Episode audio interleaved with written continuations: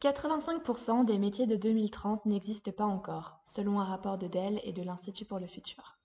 Et nous, on a voulu aller à la rencontre de ces métiers pour vous en parler. Que tu arrives sur le marché du travail ou que tu souhaites te reconvertir, ce podcast est là pour te présenter la réalité de ces nouveaux métiers. Si jamais tu as un métier d'avenir, n'hésite pas à nous envoyer un message sur LinkedIn, nous serions ravis de te compter parmi nos invités.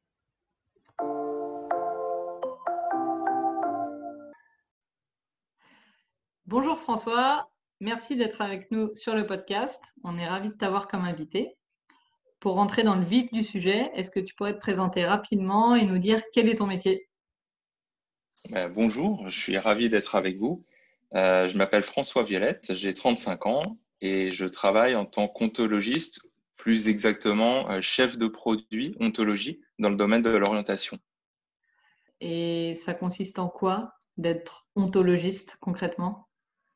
Alors, si on essaie de découper euh, les lignes un peu structurantes du métier, essentiellement, donc, ça consiste à identifier les concepts clés euh, utilisés au sein des entreprises, donc dans leur domaine d'activité, de spécialité, et de les articuler ensemble pour les faire dialoguer. Donc, par exemple, si on parle d'orientation, on va euh, s'intéresser aux offres d'emploi, aux compétences, aux compétences transverses, aux entreprises, aux formations. Euh, si je prends un autre exemple euh, pour être très concret, dans le domaine musical, on, aurait euh, une piste audio, un enregistrement, un instrument, un genre de musique, un artiste ou un festival, par exemple. Ensuite, forcément, il faut comprendre le produit ou le service qui est vendu par l'entreprise donc les cas d'usage existants et, les problématiques qui s'y rapportent. Par exemple, on va travailler à améliorer une fonction de recherche sur un site web. On va faire de la recommandation de contenu. On va créer des modèles pour nos collègues pour qu'ils puissent rédiger du contenu. Ou on va même euh, aider à extraire euh, des concepts à partir d'un document texte, d'un document Word ou d'un corpus de documents puisque c'est une démarche qui est très transverse.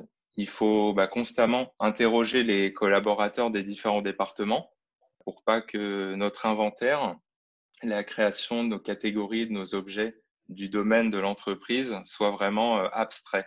Il faut faire en sorte en fait que ce soit connecté à la réalité des applications et aussi donc des, des utilisateurs. C'est vraiment pour des cas d'usage qu'on veut développer au sein d'un produit. Et ensuite, il y aura un volet donc, qui va permettre de mettre ça en musique, ce qu'il va falloir que, que notre modèle s'intègre avec les services bah, de notre entreprise ou de nos clients. Donc, il y a déjà un existant, il y a déjà des bases de données, peut-être des fichiers Excel, tout un tas de services informatiques plus ou moins complexes, en général complexes, qui peuvent exister. Et en fait, euh, l'ontologie, ce modèle, vient complémenter tous ces services et permettre qu'ils dialoguent euh, plus facilement. Typiquement, dans une semaine, je vais avoir des, plages de meeting avec euh, des chefs de produits, des métiers dans la donnée, la data, des data engineers, data scientists, des plages où on va partir en exploration, en recherche de données sur des, référentiels métiers, des classifications qui existent déjà et qui sont publiques pour analyser, euh, tester des hypothèses et puis s'en inspirer tout simplement. C'est un peu le principe en fait, c'est qu'il y a tout un tas de, modèles voilà, qui sont disponibles euh, publiquement et sur lesquels on peut s'appuyer euh, pour enrichir le nôtre. C'est un métier pas très connu en France, il me semble. Qu'est-ce qui t'a amené, toi, à faire ce métier? Quel parcours? Et comment tu as découvert ce métier? Alors, je vais, être un peu long, mais je suis obligé pour, euh, pour donner du contexte.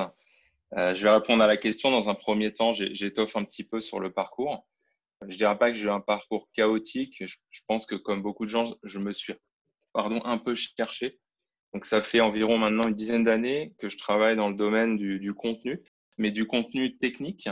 Donc, euh, les, les, rôles ou les métiers que j'ai pu occuper, c'est rédacteur technique, architecte de l'information ou stratégiste de contenu, par exemple. Je me suis de temps en temps spécialisé, puis au final, je suis devenu plutôt un généraliste dans le domaine du contenu.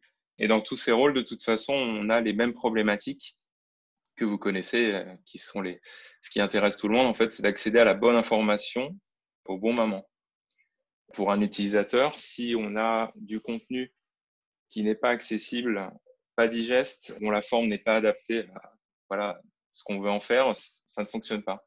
Donc, pas mal d'entreprises euh, dans lesquelles j'ai été, et en général, on a bien identifié que la valeur du contenu, bah, ça pouvait permettre de faire de l'activation, bah, de l'acquisition ou de la rétention d'utilisateurs, d'un public cible.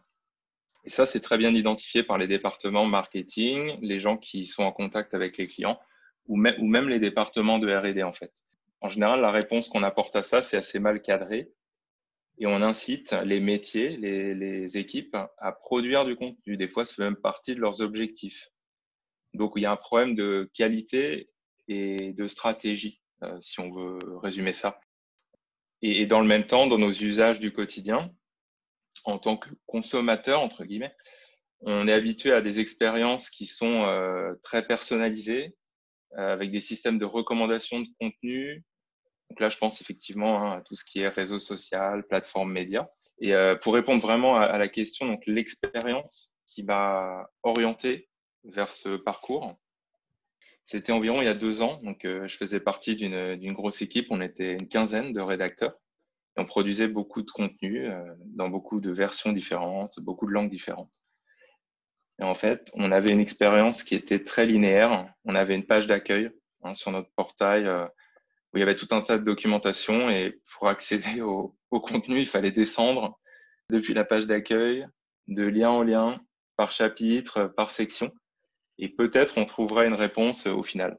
Donc pour changer cette expérience, on a décidé euh, d'éclater un peu ces grands blocs en petites unités qui correspondent plus aux problématiques pratiques qu'avaient nos, nos, utilisateurs, un petit peu sous forme de questions-réponses ou de, de, procédures euh, bien délimitées. Et donc, on a mis en place une fonctionnalité de recherche donc pour, pour arriver voilà, à trouver ces contenus. Et euh, l'approche qui était clé, c'était d'ajouter des, des, tags. En fait, on, on, ajoute des catégories sur toutes nos petites unités de contenu, ce qui fait qu'ensuite, euh, lorsqu'elles sont intégrées dans le système, on peut facilement les trouver simplement avec des mots-clés. Parce qu'il y a toute une intelligence dans la recherche, effectivement, qui va regarder des mots-clés et des métadonnées qu'on a ajoutées dans notre contenu. Euh, donc, je dirais qu'en fait, voir le changement de paradigme via cette expérience, ça m'a vraiment sensibilisé sur euh, l'aspect métadonnées, recherche. Et quand on bascule en fait euh, dans ce mode de fonctionnement, on peut ensuite déployer des fonctionnalités ben, de recommandation de contenu en fonction de la page euh, courante ou même manipuler le contenu comme si c'était un peu des données, et le restituer de façon plus intelligente aux utilisateurs. C'est assez intéressant parce que quand je t'entends parler, euh, je me rends compte que c'est un problème qui est assez fréquent. Donc, je vais essayer de reformuler. Aujourd'hui, dans les entreprises, il y a énormément d'équipes qui travaillent euh, de manière un peu siloed euh, et, qui ont accès à certains outils, souvent qui leur permettent d'avoir de la donnée dans, dans, ces outils. Et on se retrouve avec une organisation qui, est, qui a en fait beaucoup de données, qui est fragmentée au sein de différentes équipes et il y a de plus en plus besoin effectivement d'avoir quelqu'un ou même une équipe qui, euh, qui a une vue à 360 de un des de la fonction de ces différentes équipes, de l'information de qu'elles détiennent et, euh, et, de pouvoir rattacher ça aux euh, objectifs business de la boîte. Est-ce que c'est de ça que tu parles quand tu, quand tu dis l'ontologie permet finalement d'avoir cette vision à 360 et, et d'exploiter au maximum euh, ces différentes données et d'aider tout le monde, euh, enfin d'aider l'organisation à, à, mieux en faire usage? Alors, euh, je vais essayer de, de, un petit peu compartimenter ma réponse. Donc, je pense pas que effectivement toutes ces initiatives, ces projets remplacent, par exemple, des, des directeurs contenu qui vont travailler sur la partie éditoriale, la partie marketing, la partie stratégique, euh, ni euh, mm-hmm. des data scientists qui, eux, travailleront bien plus dans les données. Et l'ontologie, effectivement, une ontologie, on peut voir ça comme un, ben, un modèle sémantique, puisque ce qu'il y a de différent par rapport aux bases de données traditionnelles, effectivement, c'est qu'on va essayer vraiment de représenter, de faire une cartographie, euh, encore une fois, de l'entreprise, des objets, des concepts euh, qu'elle manipule. Et mmh. l'avantage, en fait, ça va être de, de pouvoir se superposer à, à, ce qui existe déjà. Donc, en fait, on ne va pas du tout réinventer, on ne va pas du tout substituer un référentiel, une ontologie à une base de données relationnelle, par exemple, euh, ou, à d'autres systèmes. Ça va vraiment être un modèle qui va permettre bah, de créer de la cohérence, de l'unité, d'agréger aussi toutes ces données euh, pour peut-être avoir une, une, vue unifiée. Euh, c'est un petit peu la promesse hein, de toutes ces technos et ces projets euh, ambitieux, d'avoir mmh. une vue unifiée en fait du savoir de l'entreprise, du savoir, des contenus. Donc, on est clairement dans une démarche de cohérence que ce soit euh, sur le plan technique ou aussi sur le plan fonctionnel. Encore une fois, pour servir euh, les, utilisateurs au mieux avec du, contenu pertinent. Et donc ton métier euh, se passe essentiellement en interne? Alors, si en interne, on parle voilà, en, interne et de l'autre côté du consulting ou des choses comme ça, je pense pas, surtout en France. je, je, dévie un petit peu de la question, mais sur la représentativité, euh, le fait que ce métier soit pas forcément connu. Je pense qu'en France, c'est un métier qui, qui existe quasiment pas. On a des gens euh, qui font des études euh, dans le domaine du web sémantique, qui est un peu le, domaine parent. Beaucoup de gens qui viennent du monde académique, donc des, doctorants, des, des post-docs, qui font vraiment de la recherche pointue, qui sont des, des, gens très calés en data, etc. Donc, je pense plutôt, euh, même si j'ai pas de données précises là-dessus, qu'il y a beaucoup de consultants, justement, de personnes qui vont assister à la mise en place de ces projets. Et euh, ensuite, il y a des rôles un petit peu plus euh, composites, comme le mien, où je vais bah, effectivement impulser une direction et aussi poser les briques structurelles, les grands objets métiers de l'entreprise et créer des liens entre eux. Et puis ensuite, tout ça, c'est la data qui va se l'approprier, les équipes produits qui vont construire aussi euh, leur use case par-dessus. Dans d'autres pays, notamment dans le monde anglo-saxon, on trouve vraiment euh, des offres en fait pour euh, bah, ontologistes, hein, le, titre, dans toutes les, grandes entreprises, mais notamment les GAFA. on peut penser bah, à tout le système de classification sur Amazon, des applications pour les assistants vocaux aussi, là, on déborde un petit peu de, la simple notion d'ontologiste. Il y a plein d'autres postes, en fait, avec des titres différents qui sont dans le même domaine. Donc, en anglais, par exemple, je pourrais vous, citer knowledge engineer ou ingénieur de la connaissance. Donc là, ce sont vraiment des, bah, gens qui se spécialisent effectivement dans la création de, listes euh, dans le domaine, euh, ouais, dans le domaine médical, par exemple. Ou alors, à l'inverse, des postes beaucoup plus techniques sur des, technos euh, de graphes de connaissances ou knowledge graph, où là, en fait, on va pas juste avoir une ontologie qui est un peu le modèle maître avec les, grands objets, les grands concepts. On va avoir en fait toutes les données qui vont être euh, déversées, injectées dans une espèce de grande base euh, sous forme de graphe. Donc, on peut se représenter ça comme un espèce de réseau avec des nœuds qui sont connectés. Et en fait, on peut entrer dans ce réseau via n'importe quel, euh, n'importe quel point, n'importe quelle branche, et tirer en fait de la connaissance. Donc, euh, pour euh, synthétiser, je, dirais que voilà, c'est un, un, métier de niche qui évolue. son, son, titre correspond à un certain nombre de tâches, et ces tâches, on peut les retrouver sous d'autres titres. Donc, c'est n'est pas très bien défini. Et selon toi, quelles sont les compétences que l'on doit avoir pour faire ce métier? Si je peux les segmenter, parce que ça fait partie de mon, nouveau job, hein, les, compétences dites transverses. Donc, une capacité d'écoute vis-à-vis bah, des différents interlocuteurs dont j'ai parlé. Surtout d'être capable d'interagir avec des, ingénieurs et des gens du business, des gens du métier plus précisément. Donc des ingénieurs pour toute la partie intégration de ces différents modèles, comment ça va transiter. Et pour le business, euh, faire comprendre en fait la valeur ajoutée que finalement, OK, ça sert à quoi euh, ces grands modèles théoriques euh, Comment est-ce que c'est perçu par l'utilisateur? Donc, ça, me permet de faire un lien avec un, élément de réflexion que, j'avais en tête, et aussi l'importance de communiquer même avec les équipes design aussi, pour être sûr que ce qu'on fait, qui est très très profond dans toute l'architecture logicielle, est, bien perçu par les utilisateurs. Pour les compétences techniques, je pense que voilà, il faut une capacité au-delà hein, des, des, savoirs en, en, base de données, etc. Je pense que il faut une appétence pour l'abstraction, ça me paraît évident.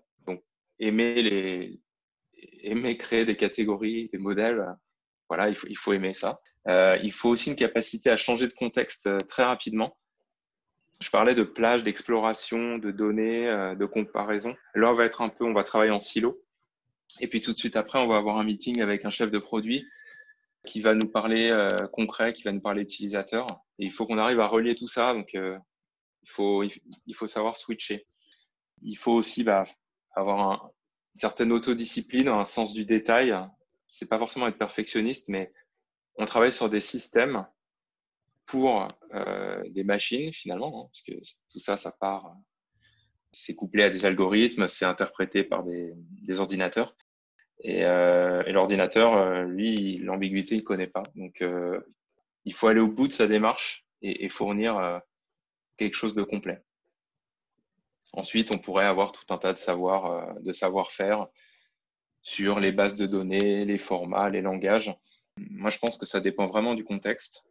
D'après mon parcours, mon expérience, il n'y a pas vraiment de voie royale, surtout parce que parce que c'est un métier qui est, mal connu et que certaines entreprises, euh, dont, dont, certaines entreprises commencent à avoir besoin et, elles l'expriment euh, de plus en plus. À partir de, quel moment les organisations ont besoin euh, de faire appel à un ontologiste? En fait, je pense qu'il y a conscience de ces problématiques quand on, on monte des pôles data, donc avec des, data engineers, des data scientists, des data analysts, et qu'en fait, on, a un, un, volume de données euh, conséquent.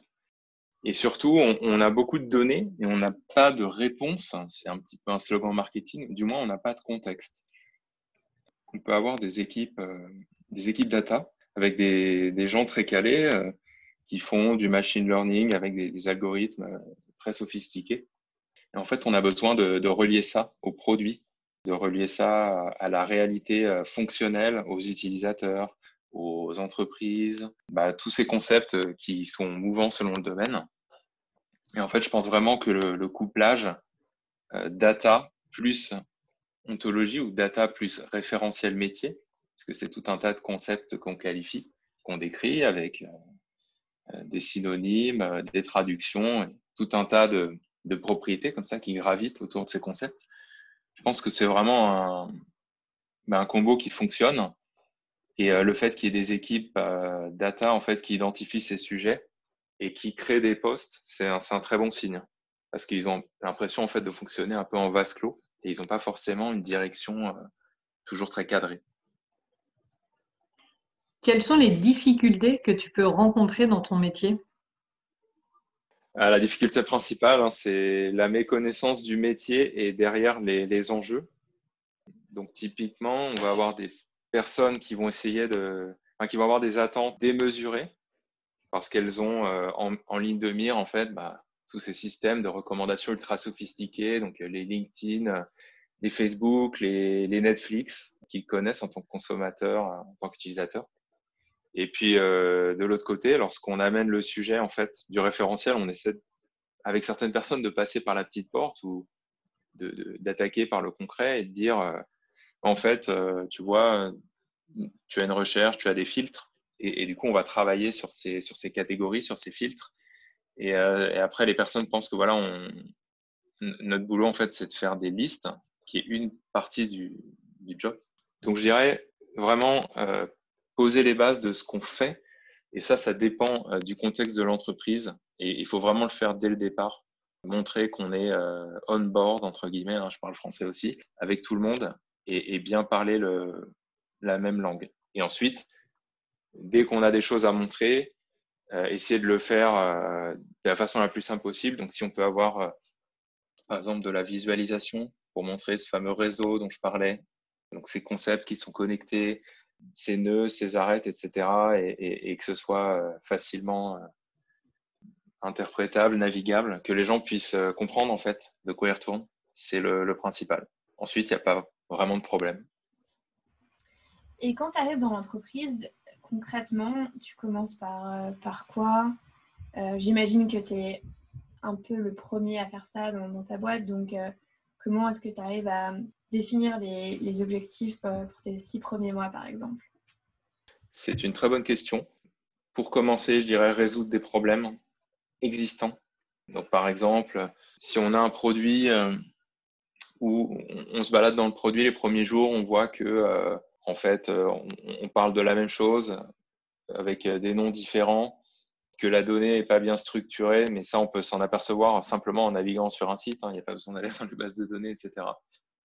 On va faire cet inventaire et on, va en fait aller voir les personnes, les architectes, les gens qui ont mis en place le système et leur dire, en fait, faire un sorte de rapport d'étonnement et, leur dire Ah, mais moi j'ai l'impression que euh, il y, a, un étudiant, il y a une entreprise, euh, il y a une offre d'emploi, ça, fonctionne comme ça, et on trace des, petites flèches comme ça sur un whiteboard.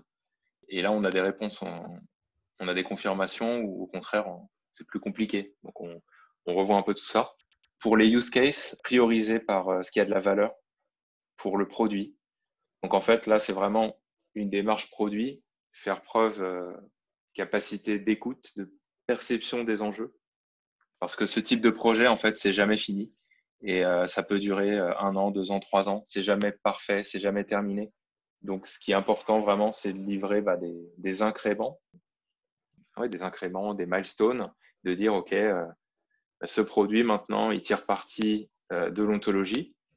Et à partir bah, d'une fiche métier, par exemple, on peut recommander euh, des offres d'emploi. On peut recommander du contenu vidéo euh, qu'on avait chez nous, mais qui, qui flottait un peu, qui n'était pas forcément relié à la plateforme. On peut relier aussi du contenu qui est rédigé euh, par des gens en externe.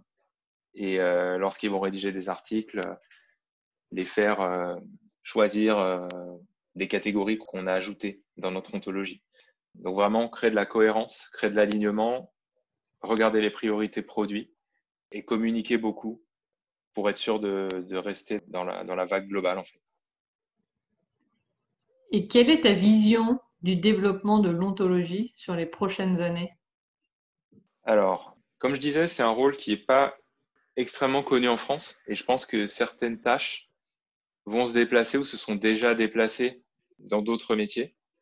Euh, par contre, ce qui est sûr, c'est que les entreprises, à mon avis, bah, vont continuer à investir euh, dans les données. Ça, c'est une évidence. C'est aussi dans le, contenu pour créer bah, ces fameuses expériences euh, dites personnalisées. Donc, je pense que c'est un secteur euh, porteur. Aujourd'hui, encore une méconnaissance du comment ça marche. C'est le, le fameux déséquilibre dont je parlais au début. On crée énormément de contenu marketing, de contenu éditorial. On pousse ça sur Internet et on ne se préoccupe pas toujours voilà, de, cet écosystème dans les entreprises de contenu et sa, gestion. Euh, donc moi, je pense que ce qui est clé, en fait, c'est la, connaissance, le niveau de conscience sur l'ingénierie du contenu, comment ça marche et surtout pourquoi c'est important. Euh, l'ontologie, pour moi, c'est juste un outil qui répond à des problématiques euh, dans un contexte donné. il y a certaines entreprises qui n'en ont pas besoin aujourd'hui, qui n'en auront pas besoin demain. Et puis il y en a d'autres qui en auraient déjà eu besoin avant et, qui ne l'ont pas identifié. L'important, c'est vraiment une stratégie de contenu qui, qui est fondée qui est basée euh, sur un volet euh, d'ingénierie, en fait, pour que tout ça, ça fonctionne. Donc, je pense qu'il faut continuer à développer la, développer la sensibilité, en fait, euh, dans les entreprises sur ces sujets. Et je pense que ça va continuer dans les, dans les 5-10 ans à venir. Et l'objectif du podcast, c'est de faire découvrir des nouveaux métiers aux personnes. Si tu avais un conseil sur les personnes qui ont envie de devenir ontologistes, qu'est-ce que ça serait? Euh, bah, C'est pas très compliqué. Je, vous invite hein, à aller, euh, c'est pas promotionnel, mais vous pouvez aller sur mon profil LinkedIn, voir un petit peu mon, parcours. Et euh, vous verrez qu'il n'y a vraiment pas de parcours type. Donc un principe, si ça vous intéresse, et en général, si vous voulez évoluer vers de nouveaux métiers et trouver votre voie. C'est vraiment bah, de suivre votre parcours, de, porter en fait ce qui vous motive et d'avoir quand même une certaine assise, bah, encore une fois, dans le contenu, dans les données, de vous rapprocher de, de collègues, de connaissances qui travaillent dans, dans le milieu de la donnée et, de sonder un petit peu euh, avec quel rôle, euh, quel métier ils travaillent. Et puis, euh, bah, leur parler du podcast euh, pour savoir si ça pourrait les, les intéresser, par exemple. Super. Et, et, on voulait aussi te donner la possibilité de dire un petit instant promo ou de, de donner le mot de la fin. Bah, ce sera rapide. Hein. Encore une fois, euh, je, vous renvoie vers mon profil LinkedIn parce que je, pense que vraiment, c'est un exemple euh, d'une évolution dans un secteur où on peut voilà, rebondir, euh, trouver bah, différents parcours au, fil du temps. Et il ne faut pas être intimidé parce qu'on pense ne pas être capable de ou ce genre de choses. Il faut vraiment progresser, suivre sa voie et, la trouver. Je ferai un petit peu de pub quand même pour mon entreprise euh, qui s'appelle Job Teaser. Et au sein de Job Teaser, bah, j'évolue euh, dans l'équipe recherche et innovation. Et en fait, on développe des outils d'orientation pour les étudiants et les jeunes diplômés. Et je vous invite à aller sur notre site innovation.jobteaser.com. Merci beaucoup. Merci beaucoup, François. On a été ravis de t'accueillir et puis on te dit à très bientôt. Merci à toi.